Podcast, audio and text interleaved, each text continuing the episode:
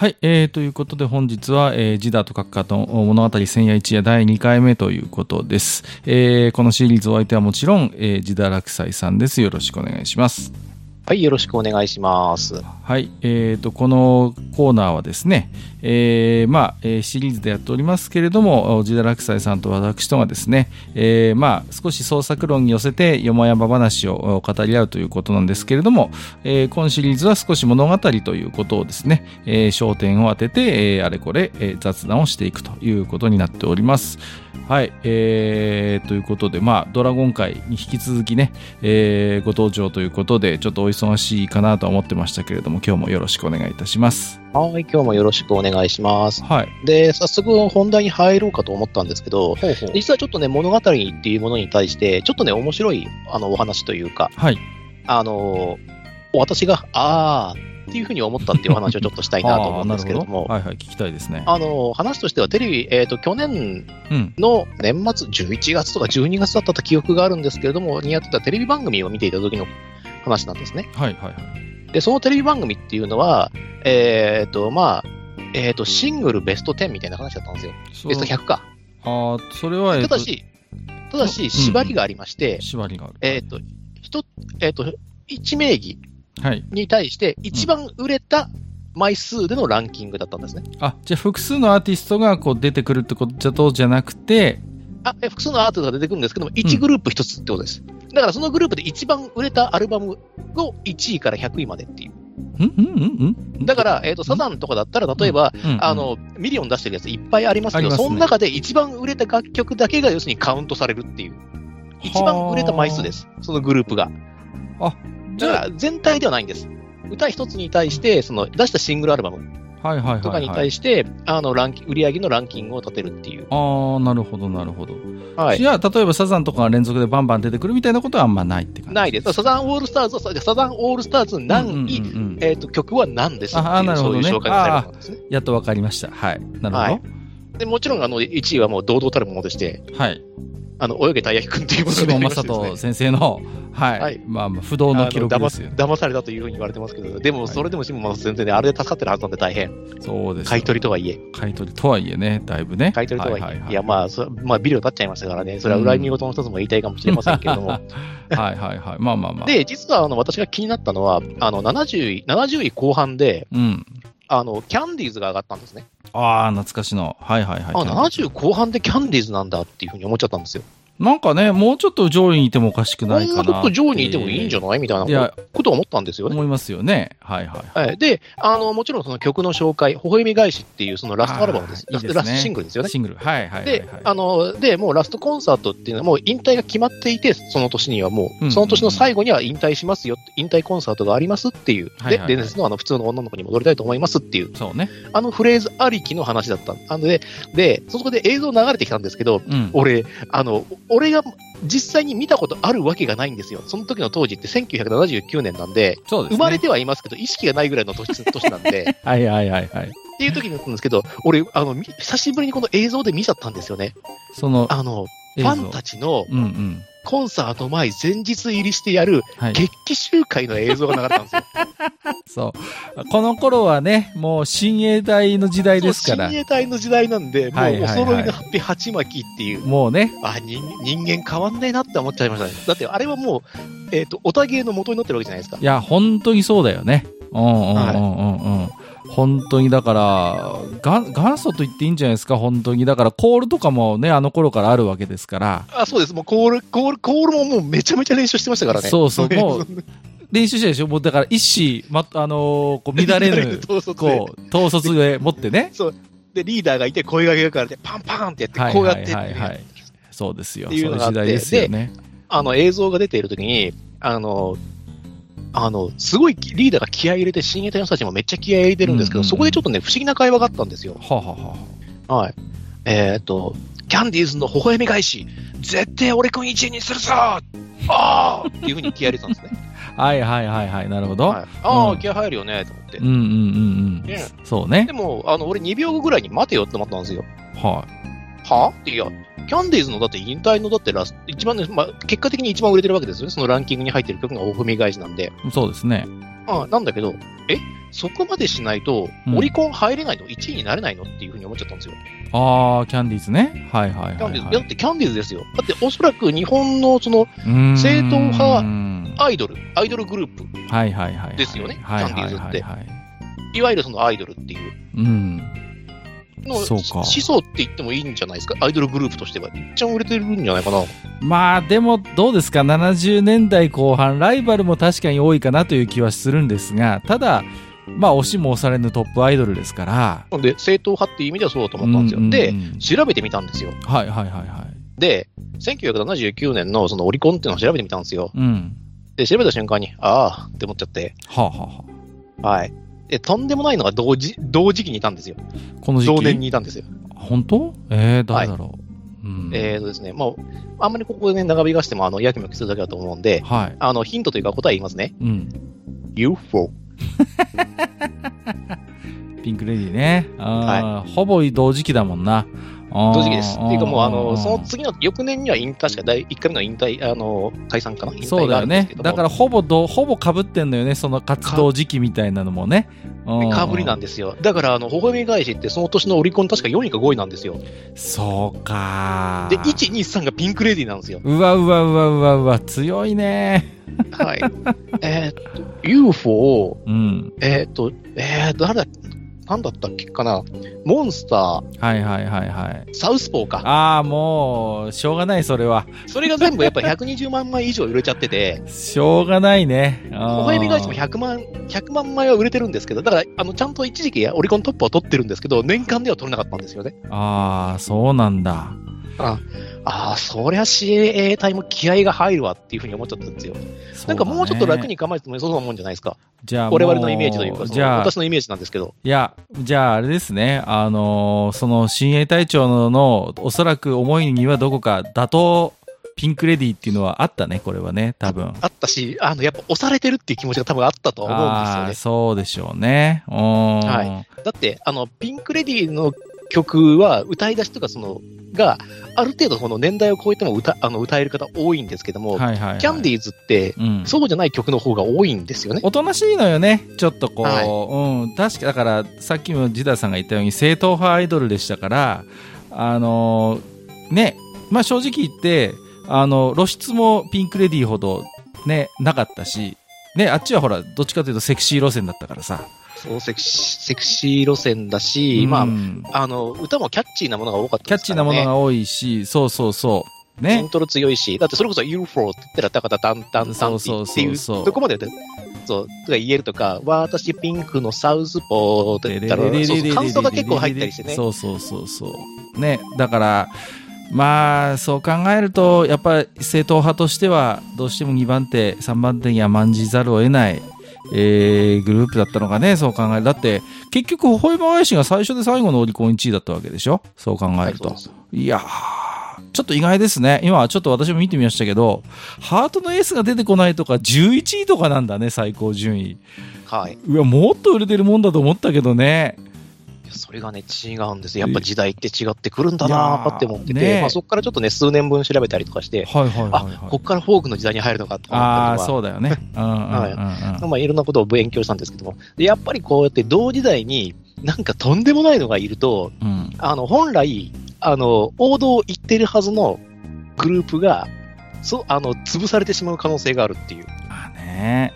で、本来キャンディーズ、あの、1年先に出てれば多分ちょっと違うんですよ。ああ、なるほど。はいはい。ピンクレディーと被ってなければ、そのうんバトン、あの、一時期トップを取ってピンクレディーにバトンタッチみたいな。ああ、その、こう、時代がちょっとずれてれば、まあ、もしかしたら、キャンディーズ時代、ピンクレディー時代みたい時代なっていう、もしくはもうちょっとずらして、ピンクレディーの引退の後とかに、こう、引退の年とかにデビューしてっていう風になってれば、うん。また全然あの展開が違ったと思うんですよ。そうしたらまたちょもうちょっとアイドル路線って長く続いたと思うんですね。確かになうんうん。その時代の流れっていうのがなかなか面白いなっていうのと、ちょっと印象と違うなっていうのが、あの、ありまして、と、はい。あの、一応お話しさせていただいたんですけど、で、これで、あの、今回の本題に入ろうかと思うんですけれども、ど。はい。で、印象が違うなっていうようなことを、今、あの、お話しさせていただいたんですけれども、うん。えっ、と、今、物語っていうものを語ろうっていうふうに、あの、閣下から、まあ、依頼を受けまして、はい。えー、何について話そうかなっていうう。ん。じゃあ、えっ、と、我々日本人が、えっ、と、一番最初、生まれてから一番最初に語られてる、かあ語り聞かされるっていう、読むうん見るっていう物語って何かなっていうふうに考えてみたんですけれども、はいはいはい。それはやっぱり童話じゃないかなっていうふうに思うんですよね。そうでしょうね。うん。はいまあ、いわゆるおとぎ話、昔話の類がね。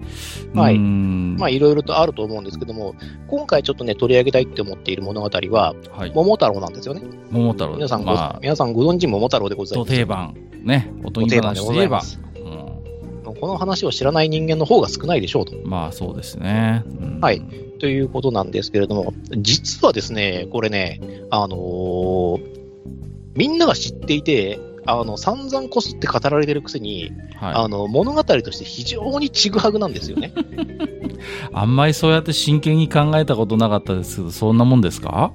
はい。うんで、これが印象が違うってことなんですけど、じゃあちょっと物語として見てみるとですね、えーと、昔々あるところにから始まりました、この語り口で聞きますよね。で、おじいさんとおばあさんがいました。主人公が不在ですと。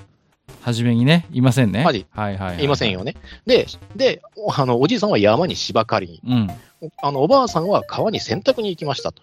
うんうんうんで、そうしたらば、あの、どんぶらこう、どんぶらこうと、川上の方から、あの、桃が流れてきまして、はい。ああ、これはいいもんだと思って、あの、持って帰ってきたおばあさんが家で割ってみたところ、そこから元気な赤子が生まれまして、あの、桃から生まれたというところから桃太郎と名付けました。はい。っうんていう話ですよね。はいはいはいはい。いや、確かにこれは、あの、桃太郎の神秘性を出すっていう意味では必要なことなのかもしれないんですけど、うん。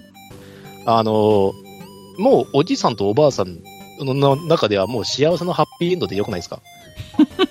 まあ、と当初の目的っていうか、やっぱりおおじいさんおばあさんっていうのは、まあ、あのーおそらくあの時代ですから子供は望んでたと思うんですよね。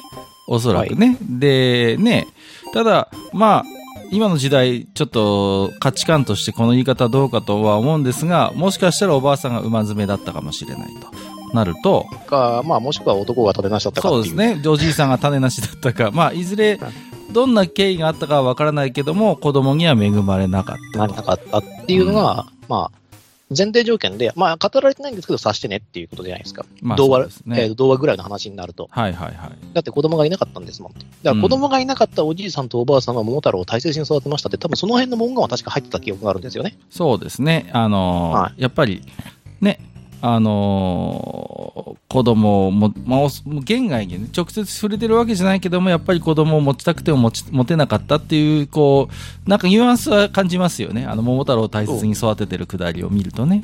うん。でそうなんですよ。で、そこで、まあ、何が問題かっていうと、じゃあ、この生まれになった桃太郎が、えっ、と、何をするかっていうと、鬼退治になるわけじゃないですか。そうですね。はい。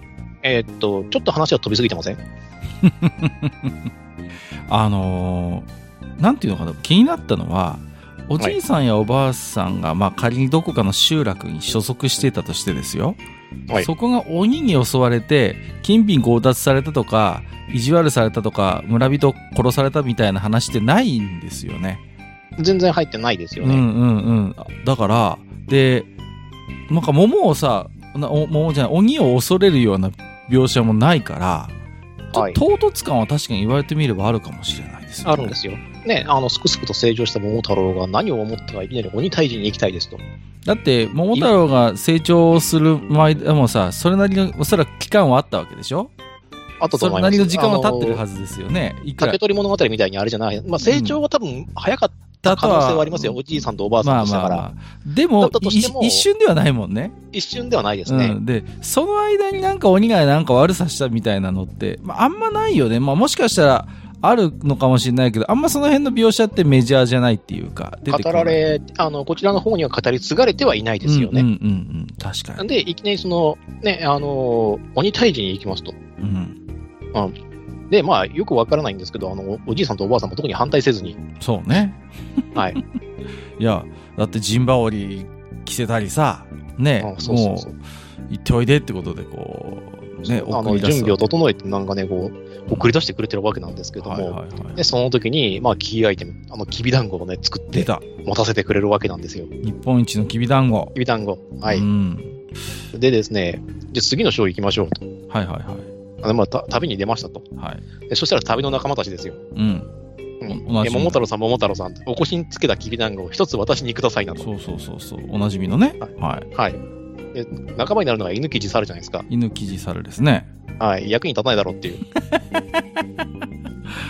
なんでこのみ3匹なのかね。うん。そうそうそう。そのあたりが、なんか、どうしてもなんかね、この、例えば、あの、今の感性で言わせてもらえると、うん。主人あの主人公に対して食べ物を要求して、旅の仲間になりますよっていう仲間が、犬切り猿っていう動物だったら、あの、やっぱ珍道中になる気がするんですよね。ドタバタ劇というか。まあ、まあ、普通はそうなりますよね。うんうん。例えばそのように、あの、だってがっつり鬼じゃないですか、戦いに行くのって。そうですね。そうじゃなくて、なんか集落集落に入っていって、何か起こった事件を犬記事猿と桃太郎の力によって解決していくっていう方が、ちょっと自然な感じがするんですよね。パーティー、パーティーバランスとしては。そう、そうですね。はいはいはい。はい、でその方が役に立ちそうなこと多いんですもん。で、犬はその嗅覚、猿はその身軽な、あの、機敏さとかその身体能力を生かして、で、記事は空から何かを見ているっていうようなことができれば、例えばそれこそあの、探偵みたいな話、はいはいはいはい。話の時にはものすごく有利なうん。お仲間なわけなんですよ。はいはい、でも、桃太郎が行くのは鬼退治なんですよ。いやー、ね。はい。あのーこっちのね、岩手県の方に、あの、力太郎って昔話があるんですけど、あの、これも、まあ、あのーあれなんですよね。こう、鬼退治をする話なんですけど、やっぱり途中で仲間にするんですよ。道中。力比べをして。だけど、そこで仲間になるのって、やっぱりこう、あのー力太郎と同じ人間タイプなのよ。こう、かまどから生まれた日太郎とか、なんかあと、なんだっけな、石投げが得意な石子太郎とか、そういうのが出てくるのよ、途中。でもみんあな、んかすごく役に立ちそうな感じの。そうそう、でもみんな、あの、力自慢の、あのー人間だから、これは頼もしいっていうスストレートに入ってくるわけよ。こりゃ鬼もたまったもんじゃないな、みたいなことがわかるわけですよ。しかも道中、あの、力比べをするのね、そいつらと。ね。で、それを力太郎が任して、おめえ強えなっていう、あの、こう、じゅあの、週刊少年ジャンプ的な展開になるわけよ。気に入ったみたいな感じでさ、俺も一緒に行行くよみたいなこと、こう、一回喧嘩したやつが仲間になってくあのパターンですよ。で、あの仲間を引き連れて鬼退治に行くっていう話がこっちの方にはあるんだけど、これはある意味、すごいこう、ストレートな伝わってくるじゃないですか。あ、頼もしい納得性というか、納得できるのよ、これは。はいはい。そうそう、旅の仲間って感じがして。なるそうじゃないですか。いやでも、犬記事猿ですよ。これなんですよね。で、あの、まあ、あの、えっ、と、もうこれに関してはた単なるイチャモンなんですけど、あの、いきなり喋ってるんですよ。動物たちが日本の言葉を。もう、普通にね、別にあの、翻訳こんにゃく食べてないよね、桃太郎はね。食べてないんですけれども、うんうんあの、いきなりもうなんか、とにかくあの、桃太郎に話しかけられると。そうね。うんうんうん。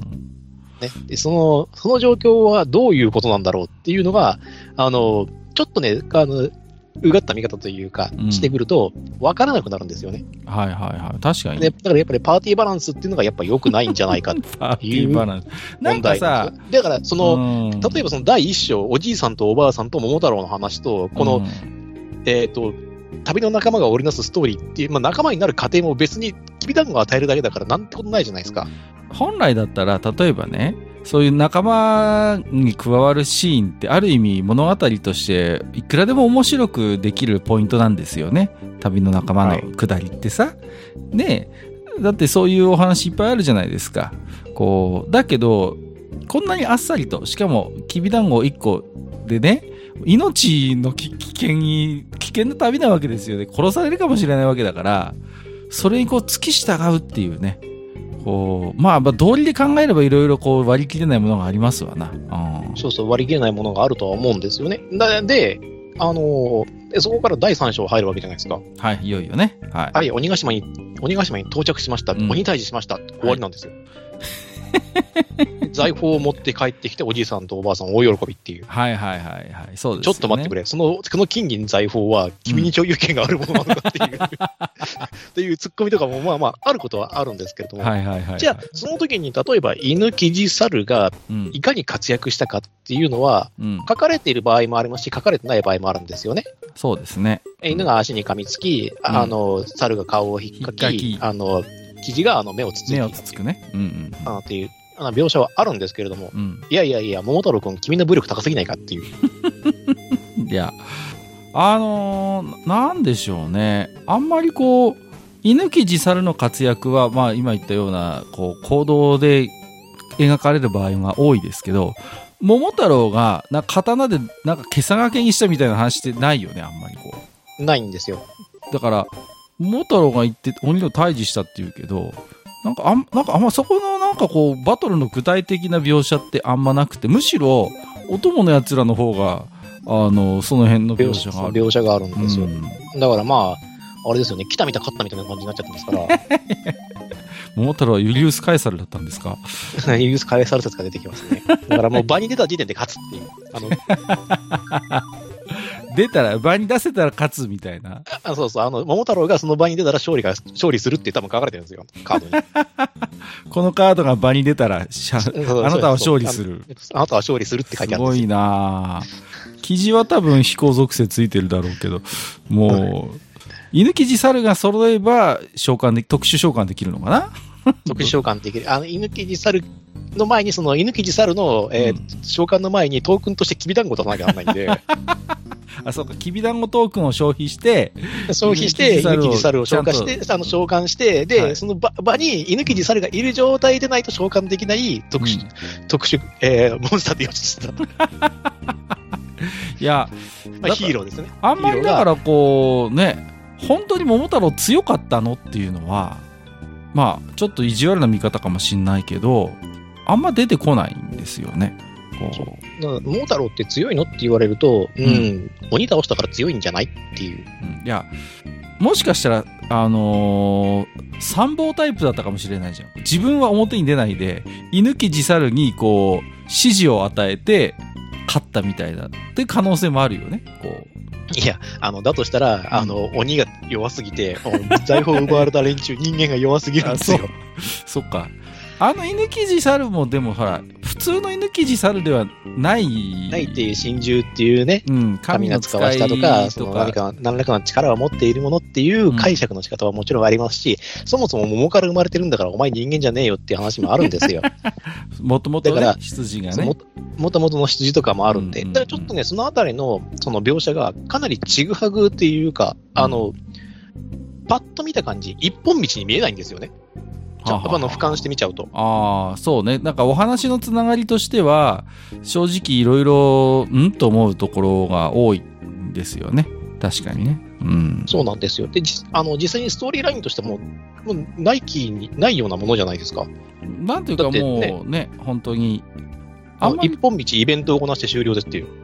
だから、あの、最近よくありがちな、あのー割とルールが簡単めの TRPG みたいに場面しかないっていうやつですよ。こう、筋書きが、いわゆるその一本筋の通った筋書きもないし、まあ物語にこれを言うのはナンセンスかもしれないけど、いわゆる伏線みたいなものも一切ないわけですよ。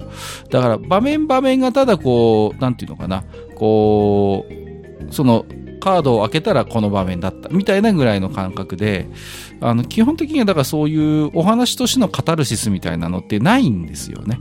ないんですよね。うん、で、あの、童話って別に桃太郎みたいなことじゃなくて、あの、サルカニ合戦みたいに強い教訓を含んでるものもいっぱいあるじゃないですか。ありますね。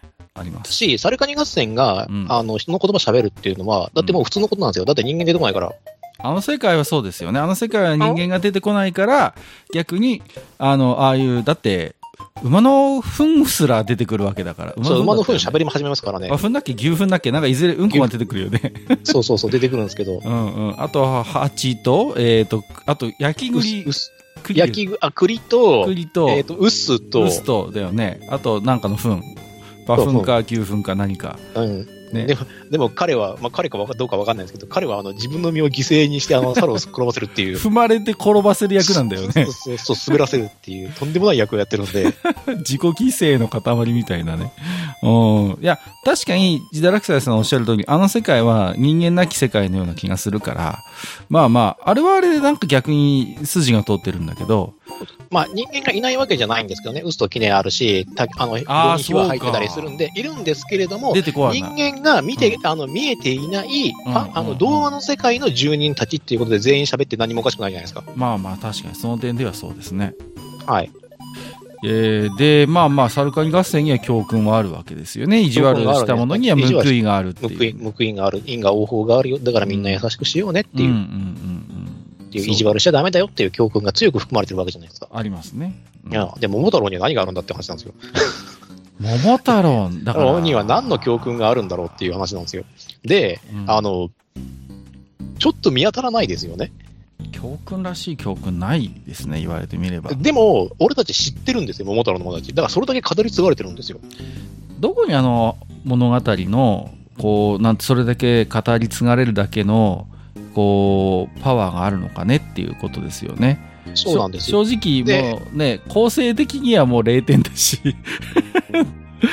キャラクター造形としても、うん、うん、うんって思うことがやっぱいっぱいあるわけじゃないですか。ありますね。うんまあ、だから、まあ、一応、一あの、私がこの最初、こう、企画を練っているとき、まあ、あの、この裏話に関しては、後ほどもしかしたら公開されるかもしれませんけれども、うんあの、おじいさんとおばあさんが、えっ、と、真面目に生きていた結果、子供を授かった話。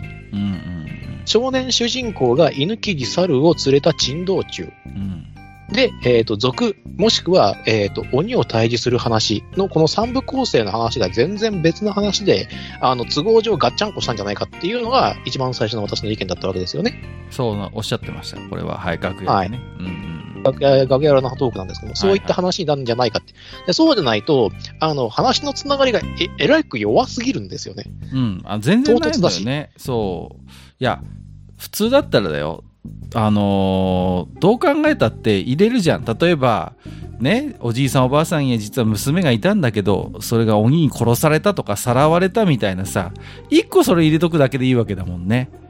そうか、その村の話で噂になっていてっていう。そうそう。おじいさんおつけたばあさんは、桃太郎正義感の桃太郎がっていうような話なんですけど、残念ながら村の人たちっていうのは出てこなくて、うんうんうんうん。うん。そういった情報もどっから手に入れたのもわからないっていう。そうおじいさんおばあさんが直接的に鬼をこう恨んだりする動機づけがまあまあ弱いというかほとんどないというね。ないんですよね。うんいや、なんていうのかな、だから、そういう物語が成立する過程って考えると面白いんですけど、まあ、もしかしたら、ジダラクサイさんのおっしゃるように、それぞれ場面として話が伝わってきて、それを再構成した結果、結果、あの一つの桃太郎という物語になってる可能性は結構あるのかなとは思いますよね。はいはい。うん。なるかなとは思うんですけれども、ここでですね、ちょっとあの、楽屋裏トークからですね、ちょっといろいろと調べてみまして、ほうほうほう。まあ、いろいろと協力も仰ぎまして、はい調べてみた結果なんですけれども、うん一つの私で仮説を立てることができましたっていういいですね。興はい。味があります。桃太郎とは一体何ぞやと。ほう。桃太郎とはということな何者なのか。えーっとですね、これ実は、あの、ドラゴントークしてる時に結構ヒヤヒヤしてたんですけども、ほう。はい。えーっと、本名漁業説がかかってますああ、はいはい。ああれにちょっと関連してる。あら。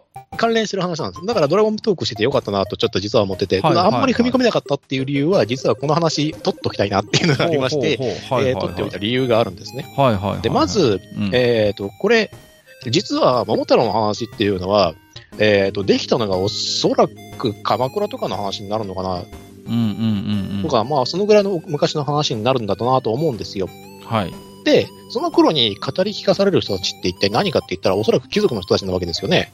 まあ、そういうことになります上の人たちになるわけですよね。うんうんうんうん。要するに、えっ、と、桃太郎っていうものを語り聞かせるのの意味っていうのは、えっ、と、本名五行説のうんうん基礎的な話を、えっ、と、物語に落とし込んで話している。うん。っていうことが、もしかしたら言えるんじゃないかなっていうふうに言えます。つまり、今の現在の常識ではなくて、当時の常識として覚えておかなくてはならなかったこと、上級、えー、教育の一端だったんではないかなっていうのが私の説ですね。うん、まだちょっと見えてきませんね。はい、まだピンときてないと思いますね。うん、では、まず、えっ、ー、と、題材になるのは鬼退治になりますね。鬼退治です。はい、鬼退治。つまり鬼門です。はいはいはい。ああ、なるほど。はい、鬼門の方角っていうのは、牛虎の方角になります。はい。はい、牛虎ですよね。だから角があって虎のパンツ履いてるんですけども。うんうんうん。ああ、そうですね。はいはいはい。はい。で、虎の方角になります。で、えっ、ー、と、鬼を退治するのが一体何か。鬼の力をあの抑えることができる力は一体何なのか。それは鬼門とは逆の方向になるわけです。うんうんうん。裏鬼門と言います。はい。はい。で、そこから始まる3つの時間。はい。それが一体何かというと、えー、猿、鳥、犬なんです。ほー。つまり、鬼を払う力、鬼を対抗できる力っていうのは、猿、鳥、犬だったっていう話なんですよね。おなるほど。はいはいはいはい、はい、そうなってくると、この話のつながりが強く見えてきますよね。ああ、急に、がぜん。はいはいはいはい。はい。で、えーと、なぜ桃太郎でなくてはならなかったのか。で、でそして、なぜ、えーと、もあの桃太郎が率いるのがあの猿鳥犬でなくてはならなかったのかっていう話になるんですけども、えーと、五行説において、えーとえーと、ねえ牛、ねえ牛トラウから始まってますけど、実は割り振り的には、いいねえ牛なんですよ。ほう。イノシシ、ネズミ、牛っていうのが一つのグループ。うんうんうん。えー、っていうのがあって、3, 3つグループに分かれていて、その中に猿、鳥、犬っていうグループがあるんですよ。はい。このグループは金の力を持っている。うん。グループですね。金あの引用語行説における金の要素なんです。で、はい、ここに表される言葉っていうのは、実は、あの、ニグルさんが話してくれましたけど、桃なんですね。ほー。だから、鬼を重複するのは桃でなくてはならないんです。ああ、ちゃんと根拠があるんだ、ね、その、その配下は、要するに猿、鳥、犬でなくてはならないっていうことが。はいはいはいはい、はい。ああ、なるほど。はい。そうか。ああ、なんか、そう考えると、なんか、すごい必然性がありますね。うん。そう、だからこそこういった必然性があるのではないか。だからこそ、あの、あれですね、あの、犬、あ犬、キジ、猿がいて、桃太郎が出たら鬼は死ぬ。なるほどね。はいはい、はい、っていうのが、あの、形式として成り立つわけなんですよ。逆に言うと、犬記事されと桃太郎が出たら、鬼退治をもうするしかないっていうことですね、もう、もはや。そうなんです。だ疑問に対抗する力っていうことになってるわけなんですよね。もう鬼あってんのって感じするもんね、そうなってくるとね。はい、そうなってきて、うん、で、あと、あの、きびなんですけども、きび団子。実はこれ、穀物の方でも、あの、きびなんですよ。この金に属しているのが。あ、ええー、はい。それもえー、っと、まあ、水は栗と大豆。木は酢の素ごま。うん、火は杏と麦。金は桃ときびなんです。へえー。それは。穀物か、穀物と果実っていうようなことを考えると、うん、桃ときびっていうのは必然性があるんですよね。あ、そこもすごい親和性がじゃ高いわけだ。はい。だこの方角が持ってるその鬼を払う力っていうのを用いて、えっ、ー、と、鬼に対抗している。うん。なるほど。となると、あの、だいぶ必然性が見えてくるのではないかなとは思うんですよね。だから、現代の常識で考えれば、これおかしいぞっていうふうに見えるんですけども、うん、常識を変えてみてみると、はい、ちゃんと理由があって、この構成になっている、このキャラクター人になっていると。なっているのではないかなっていうふうに私は感じました。これが一つの仮説なんですよね。いやでも今の話聞いてるとかなり説得力がありますよね。ちゃんと理にかなってるわけですから、ちゃんと。そうそう。で、だんだん、代々引き継がれていく中に、その陰陽五行説っていうものが廃れていって、うん、西洋の科学文明が入ってきて、我々の常識が一あの一新されてしまったことによって、この桃太郎に我々が違和感を覚える、まあ我々っていうか私が違和感を覚えるようになったのではないかなっていうのが今回のお話ですよね。そうですね。だからその五行思想、五行説みたいなものが、まあ、今はね、まあ、あの、全然、まあ、わからないわけだけど、あの頃の一定の知的水準にある方にとっても常識としてそれがあるわけだからね。そうですね、うんうん。そうなれば、この桃太郎の話っていうのは非常にこう、なんかね、あの、納得感があるし、逆にこの桃太郎という話を引用して、少しそういう五行のね、勉強にもなるというか。うんうんうん。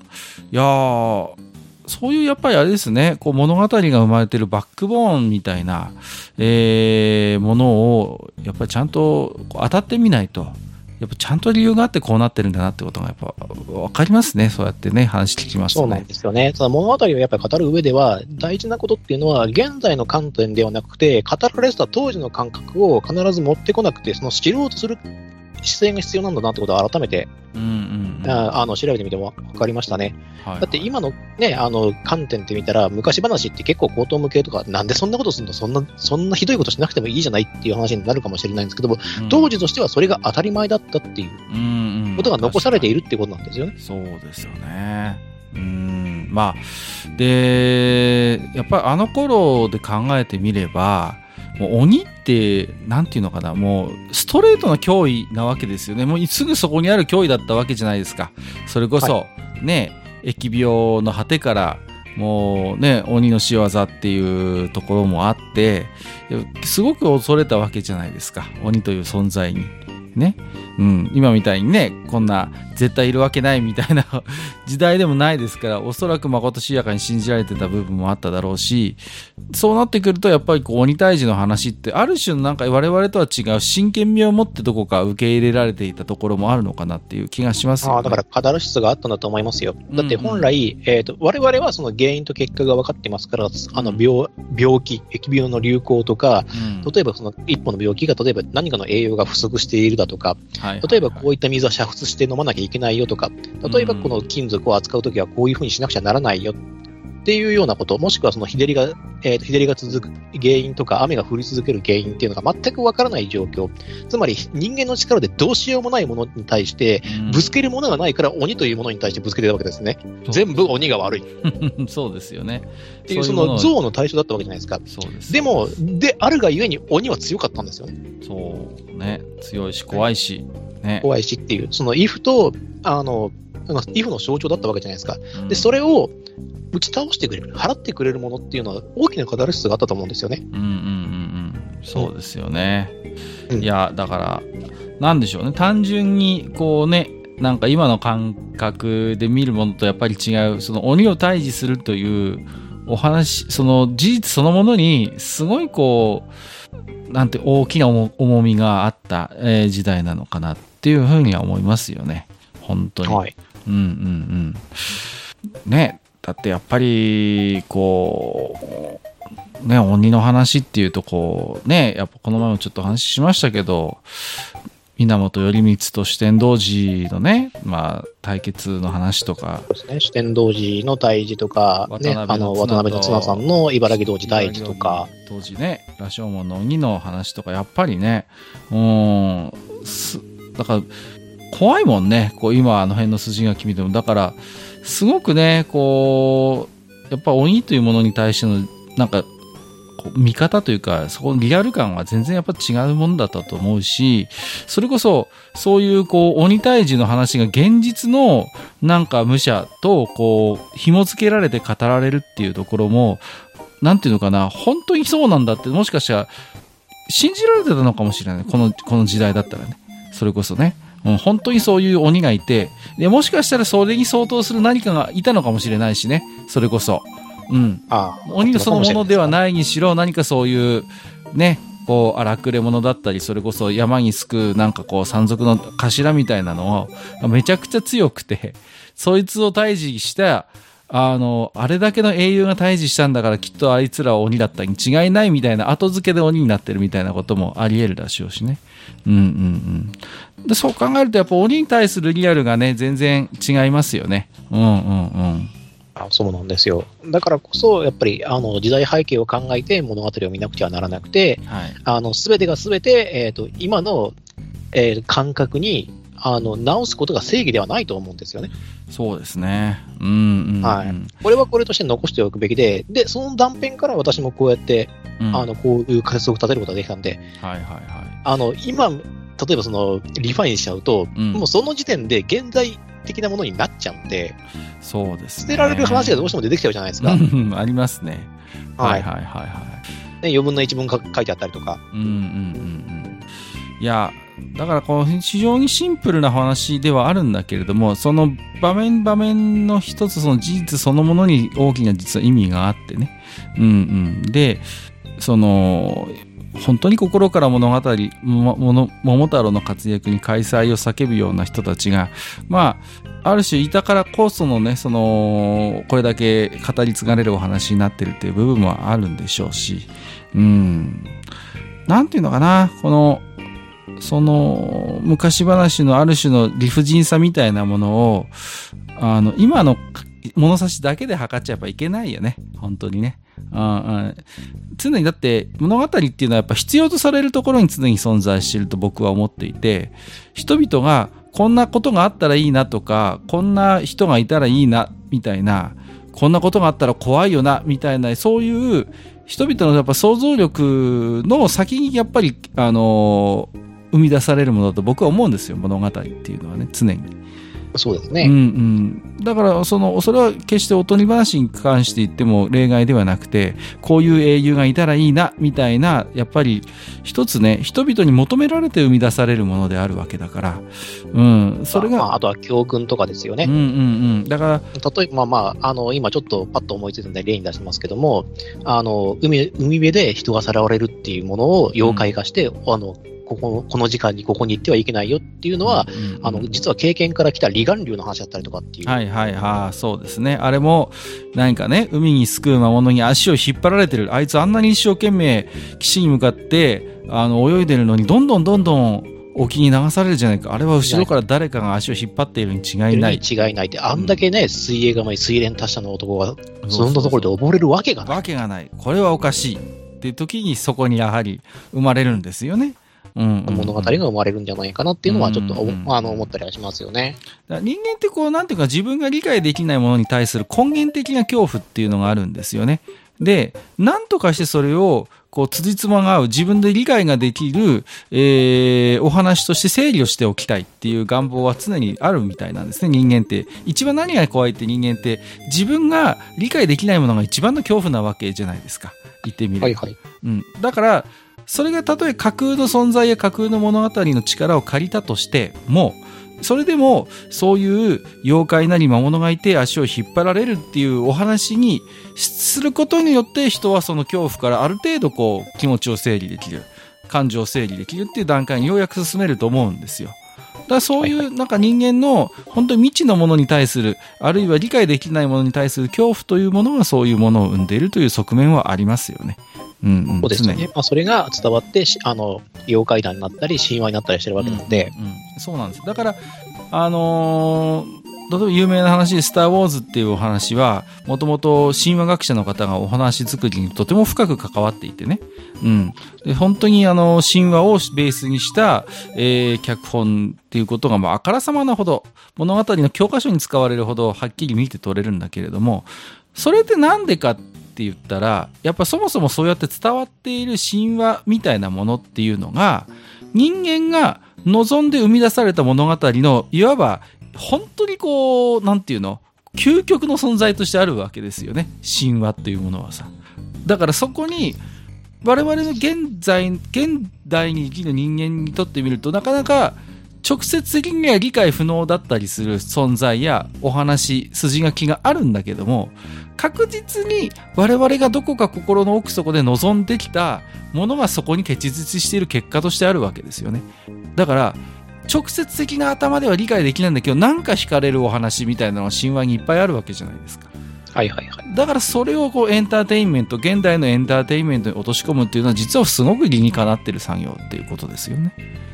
で、それでスター・ウォーズシリーズってもどんどん歴史を重ねてきて、今やスター・ウォーズ・サーガという、あの壮大な物語自体が一つの大きな、えー、壮大な大きな物語になって、まあ、その財産を食い潰すディズニーっていうのもいるんですけども、まあ、その、まあまあ、まあ、その話はね、あの、長くなるのと、あの、どうしてもね、重曹が溜まってしまうので、ちょっとこの話すると僕ダークサイドにきっかけせっかくね、あの、そう、あの、ね、あの、シスにならないでくださいね。私も一生懸命、こう、いあの、自分が言いたいことを抑えていたんで、だからこそ、あの、昔の話を現在にリファインしてはいけないよって優しく言ってるんですから、私は。いやいやそこまでオブラートに包めてね、言えればいいんですけど、あの、言えないんですよ。まあ、わ、わかりますけどね。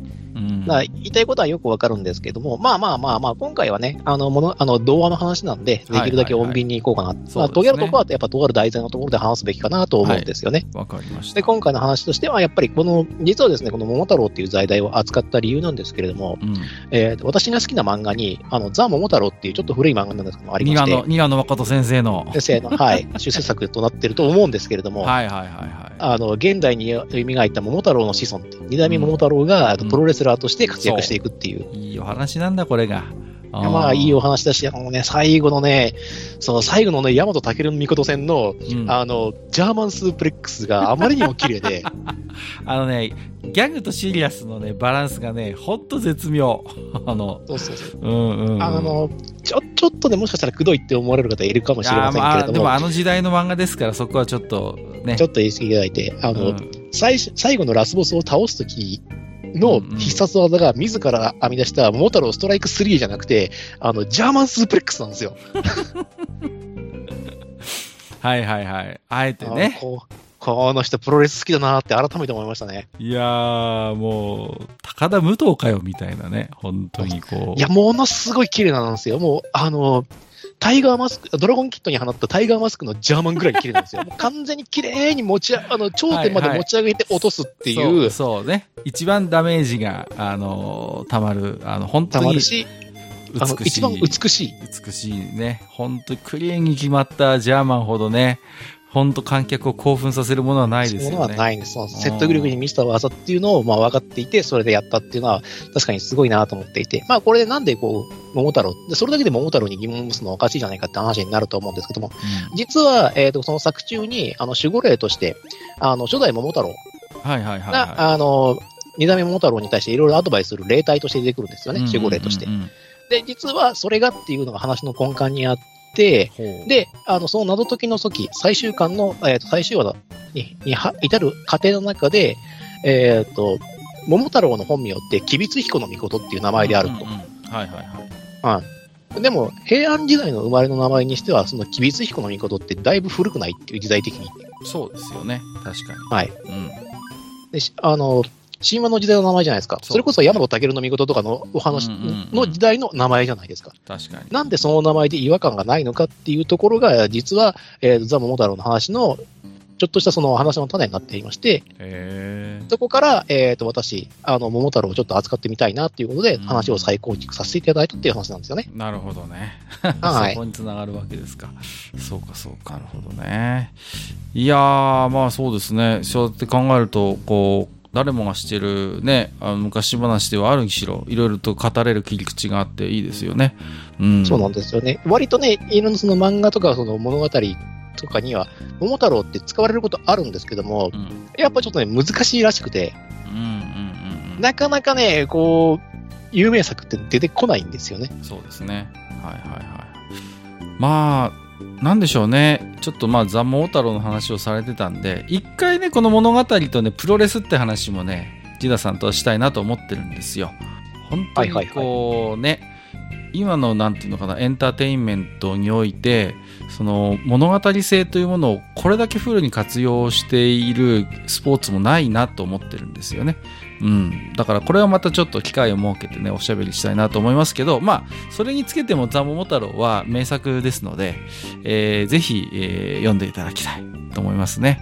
はい、読んでいただきたいですね。本当にいいお話です。うん、そう熱いねでまああのちょっとギャグの部分もありますけどもね、ああやってこう、ギャグを折々にこう、挟むでシリアスとこうギャグっていうね、こう、あの頃のなんかそうですね、ああいう熱血漫画の一つのこう、パターンなんですよね。こう、シリアスパートとギャグパートがあって、キャラクターも急に二等身になったり、リアル等身になったりするっていうのは、あの、ハイスクール決め組とかもそうですけど、あの、リアルにキャラがね、ギャングパートの時は、モンガーでしたっけ？なんかね。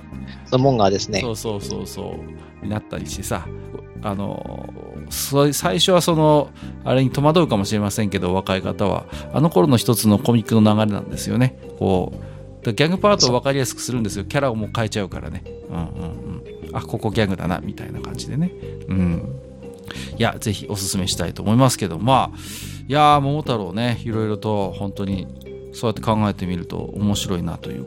うん。そうなんですよ。ちょっとねこすりがいがあるというかですね。ああ、やっぱちゃんとした教訓を含んでるからこそ、いや、そうでないと語り継がれるわけがないんだよそうなんですよね。だから、最初、今日の一番最初お話ししたように、現代的な解釈だけで見ると、全然物語としての熱量というか、カタルシスはないんだけれども、ただ、やっぱりね、このお話が生まれた背景みたいなものを考えると、あ、やっぱりこのお話は望まれて生まれてきたお話だし、うん、だ、だからこそこうやって語り継がれて今に残ってるっていうね、うん、ところですよね。だからなんていうのかな、単純にあれをこう今、本当に絵本にしてしまって、あのー、子供が読むっていうのは、まあ、まあ、もちろん別に悪いことではもちろんないんですけど、なんかあれですよね、そういうどこか解説ページぐらいあってもいいですよね。こう、読み聞かせするおお父さんお母さんみたいなコーナーがあって、このお話はね、現代的なえ解釈で考えるといろいろとあの不思議だったり矛盾はあるようですけれどもこれこれこういう背景があって、えー、生まれ満たされたであろう物語であるみたいなことはどこかに一言ぐらいペットついててもいいかなとちょっと思いましたけどね。じゃないと本当にいやうん、でもまあ基本的にやっぱ疑問に思った人間がこうやってねあのひねた人間がちょっとあの調べれば一応わかることなので。じゃあいいのかまずはそういうまずまずは基本的にはあの、うん、歌あの歌をだけを覚えていけばいいんですよ。はいはいはい。ああ、で、桃太郎さん、桃太郎さんっていうね。うん、そうですね。はいはい、はい、あの、くっそ、くっそどうでもいいけど、あの、桃太郎さんの A 面、B 面のレコードの話、くそ笑ったんですけどね。ザ・桃太郎の話なんですけど、あの、はいはい、A 面、B 面同じ、同じ歌が収録されている。実は、あの、A 面は桃太郎の歌なんだが、B 面はダンシング桃太郎という歌で、ハイパーきび団子を作るときに必要な儀式の歌になっているっていう。あったなハイパーきび団子、はい、ありましたね。はいはいはい。そうですね。いや。って好きなんですよ。うん。あとはね、桃太郎ってこう結構時代に利用されてるところもあってね、こう、なんかこう、やっぱりこう、明治大正期に入ってくると、ね、そう、仲間だったはずの犬木地猿がいつの間にか家来にさせられちゃって、ちゃんとね、こう、忠義みたいなニュアンスがそこで入ってくるのよ。これはね、後付けだと思うんですよね。やっぱり。うんうんうん。あの、ちゃんと主人に忠義を尽くすみたいな、こう上司に逆らうなよみたいなのっていうのはやっぱりこう明治期のそういうなんか一つね思想性の表れだと思いますしね。ですよね、うん、あとバッと思い出すんですけど確かあれですけど空の新兵がなんか、うんうん、アニメかなん。かで確か空と桃太郎みたいなやつなかったでした。っけありました。ありました。あるんですよ。そうそう。利用してるのよプロパガンダもでも使われてるんですよね。プロパガンダでも使われるそうそうそう。そう。だからもうね時代時代で鬼はいるのよ。やっぱそう考えるとね。ああ、やっぱそうなんですよね。でもやっぱりそうやってあるっていうことは、やっぱり昭和、えー、と戦前の時代では、やっぱり桃太郎って立派なキャラクターとして確立してるんですよね。そう、だから誰もがやっぱその頃から分かるもうキャラクターだったわけでしょ？ね。はいはい、そうそうそう。でもあとは時代や時の政府がうまいこと、えー、鬼をね、えー、次はあいつが鬼誰に誰にするかっていうことで。そうそうそう本当にだってね、それこそ鬼畜米英なんて時代があったわけですから、まあ、そう考えるとやっぱり、なんか鬼って存在もね、いつだかにごりさんともおしゃべりしましたけれども、本当にもう形を変えね、また場所を変え、やっぱり今でもどこかにね、やっぱ鬼はいるのであって、鬼退治っていうのは一つこう、そう考えると、ね、普遍的な存在なんでしょうね、やっぱりね。うんうんうん。いや、大体こんなところですか。そうですね。ちゃんとね、あの、次回、えー、各が語りたいっていうテーマに対して、ちゃんと桃太郎からパスもできましたし。ありがとうございます。はい、いや、あのー、今日はね、すごいいい話をしていただいたなと思っておりましてですね。はい。また、ちょっとこれをね、一つ受けて私もね、えー、お話をしたいなと。で、まあ、神話の話をちょこっと途中触れましたけども、そういう神話の持っている物語の普遍性っていう他にも、例えば物語をもう少し工学的に分析してね、こう、解体した時に神話ってものすごく実はいい題材になっていて、ちょっとそういう観点からもね、一回神話はね、取り上げてお話をする機会があってもいいのかなと思っておりますね。これはまあ、本当に今でもすぐ使える創作論的な話になるかもしれませんけれども、はい、えー、ありがとうございました。えー、ということで本日はですね、えー、自堕落斎さんをお迎えいたしまして、えー、ジダート閣下の物語千夜一夜、えー、今回桃太郎ということでね一つテーマに据えておしゃべりをさせていただきました本日もジダラクサイさんどうもありがとうございましたはい、ありがとうございました。もしかしたら、えっ、と、公開されるかもしれない、えっ、と、第1話の、えっ、と、バック、あの、楽屋裏の話が、もしかしたら公開されるかもしれません。はいその時に私が何を話しているかっていうことを理解し、あの、理解していただけると、今の話、実はちゃんとまとめてあるんだよってことが分かっていただけると思いますので、お楽しみにしていてください。はい